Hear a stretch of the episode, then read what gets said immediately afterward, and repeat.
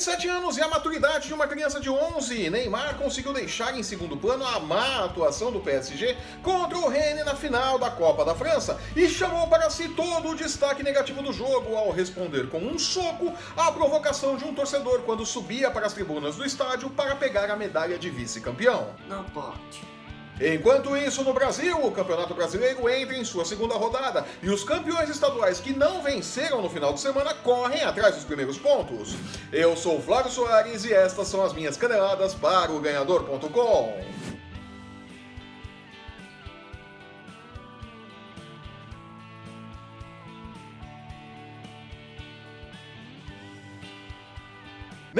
poderia ter sido o nome do jogo ou um dos poucos pontos altos do PSG na final da Copa da França contra o Rennes no último sábado. Autor de um dos gols e do passe para Daniel Alves marcar o seu, o brasileiro era o destaque positivo da equipe e parecia estar no caminho certo para liderar o bicampeão francês a mais um título na temporada. Jogadoraço. Mas apenas parecia, é. Parabéns, você é muito bom. O caldo desandou, o Rene buscou o empate, o jogo foi para a prorrogação, Mbappé foi expulso e nos pênaltis o Rene levou a melhor e o título. Que coisa, né? Tudo poderia ter ficado nisso, com Neymar sendo um destaque positivo. Mas não, ao subir pelo meio da torcida para as tribunas do Estádio de France para receber suas medalhas de vice-campeões, os jogadores do PSG foram provocados por um torcedor em particular. Sério? Todos deixaram o sujeito falando sozinho, exceto Neizinho, que parou, disse alguma bobagem e finalizou a conversa acertando um soco no queixo do sujeito que estava lá exatamente para fazer isso: provocar os jogadores adversários, porque é o que o torcedor vencedor faz. Quem não sabe, né? Criticado pelo mundo todo, Neymar depois assumiu que errou, mas seguiu atirando, criticando os jogadores mais novos do elenco do PSG e tentando desviar o foco. Que coisa feia, né, Neymar? O que não pegou bem na imprensa mundial, que já estava mal-humorada com a história do soco. Na última terça-feira, mais problemas. Com atuação discreta e vaiado a todo momento em que pegava na bola, Neymar fez parte dos problemas que levaram o PSG a mais uma derrota agora pelo campeonato francês contra o Montpellier. Apesar de campeão com 16 pontos de vantagem sobre o vice e muitas rodadas de antecedência, a má fase do PSG não agrada a torcida e o elenco e principalmente Neymar é bastante criticado. O que aconteceu aqui hoje é uma vergonha. Mais do que isso, a imaturidade de Neymar pode custar caro a Tite. O técnico tirou Douglas Costa de algumas convocações da seleção brasileira porque o atleta cuspiu em um adversário. Não pode. Ponto final, não tem o que discutir. Cuspiu, é uma agressão. Neymar fez o mesmo, mas o técnico da seleção brasileira não se manifestou. O Brasil tem time para encarar e vencer a Copa América sem Neymar. Sério? Não convocá-lo daria um recado bem claro sobre quem manda e qual é o tipo de postura que o técnico da seleção brasileira espera de seus jogadores. Mas o mais provável é que Tite se cale, passe o pano, assuma sua incoerência, convoque Neymar e perca parte do respeito que tem com o grupo. Também conhecido como atalho para a demissão, né? É, na hora que perder o grupo, a porta da rua abre e Tite tá fora da seleção brasileira, viu? Vamos ver aí os próximos capítulos, né? Tchau. Pelo Campeonato Brasileiro, a segunda rodada começa nesta quarta-feira e os campeões estaduais que não conseguiram vencer correm atrás dos primeiros pontos. O Corinthians recebe a Chapecoense de novo, né? Terceiro jogo com a Chapecoense. No Itaquerão e tem o total favoritismo segundo o Bet 365, que com odds de 1,50 por 1 contra 7,50 por 1, dá como certa a vitória do Timão um dos campeões estaduais que se deu mal na rodada de abertura. Jura? O campeão alagoano, o CSA, recebe o Palmeiras no estádio Rei Pelé também nesta quarta-feira, a partir das 16 horas, e não deverá oferecer grande resistência ao Verdão, que chega embalado pela vitória por 4 a 0 sobre o Fortaleza e carrega odds em 1,50 por 1 para o caso de sua vitória contra 7,50 por 1 caso o CSA vença, né? Também conhecido como Barbada. né? Vai ser difícil o Palmeiras perder essa. Palmeiras é maior do que tudo isso. O Grêmio, campeão gaúcho, visita o Havaí, campeão catarinense, às 19h15 na ressacada. As duas equipes começaram o Brasileirão com derrota, mas para o duelo de hoje, o Imortal entra com algum favoritismo. Os odds para a vitória do Grêmio estão na casa de 2 por 1, enquanto que o triunfo do Havaí fecha em 3,80 por 1. As casas de apostas consideram o empate um resultado mais provável do que a vitória do Havaí. O Bet 365 tem odds em 3,30 por 1 para um jogo sem vencedor, né? Vale a pena considerar isso daí na hora de pensar na sua aposta.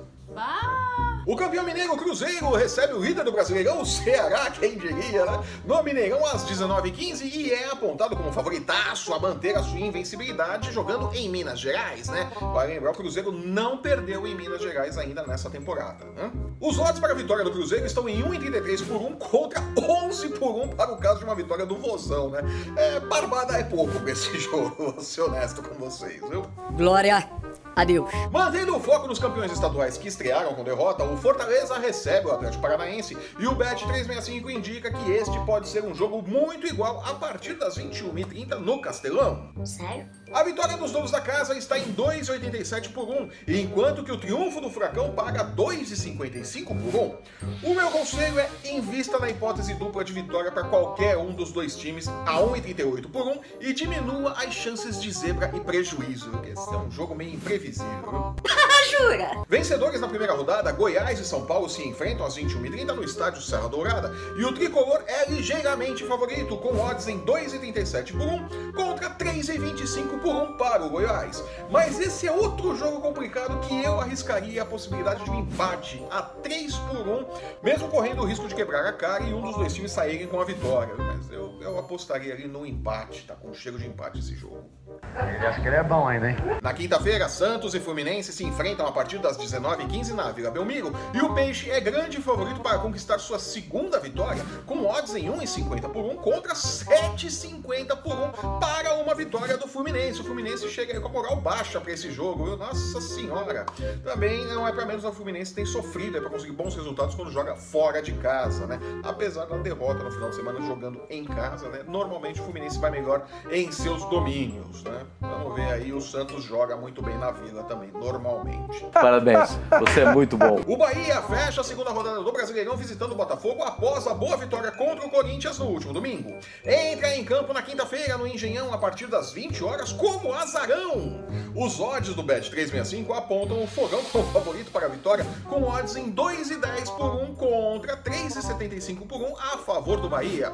Mas eu particularmente arriscaria na zebra e investiria na vitória do campeão baiano nesse jogo. Eu não acho que o Botafogo vai conseguir segurar o Bahia mesmo jogando no Engenhão. O Botafogo ainda tem um longo caminho pela frente até engrenar como time de verdade, viu? Eu arriscaria o palpite, também correndo o risco aí de quebrar a cara, viu? Sério? E com mais esse caminhão de palpites para a rodada do Campeonato Brasileiro, não demos palpites de apostas para o jogo entre Internacional e Flamengo, porque este vídeo irá ao ar após o início do jogo, né? Então não adianta a gente falar desse jogo agora, tá? Antes que o pessoal, os flamenguistas e os colorados fiquem bravos comigo, né? Que coisa, Tchê. E com mais esse caminhão de palpites, eu vou ficando por aqui. Eu sou o Flávio Soares e essas foram as minhas caneladas para o ganhador.com. Chega! Chega! Chega! Chega! Se você está assistindo esse programa pelo YouTube, aproveite e assine nosso canal e não perca nossos programas sobre NFL, UFC, basquete e MMA. Acesse o ganhador.com e não perca um lance do seu esporte preferido e fique por dentro das nossas dicas de apostas para as principais competições esportivas do mundo e para as chances de Neymar criar juízo antes de se aposentar para o futebol, né? Acho pouco provável. Parabéns, você é muito bom. Assine o nosso canal, deixe seu curtir e seu comentário e siga o ganhador no Facebook, no Instagram e no Twitter para não perder um lance do seu esporte favorito. Os links estão no post que acompanha esse vídeo. Eu volto na próxima sexta-feira com as dicas de aposta para a rodada do final de semana do Campeonato Brasileiro. Até lá! Tchau.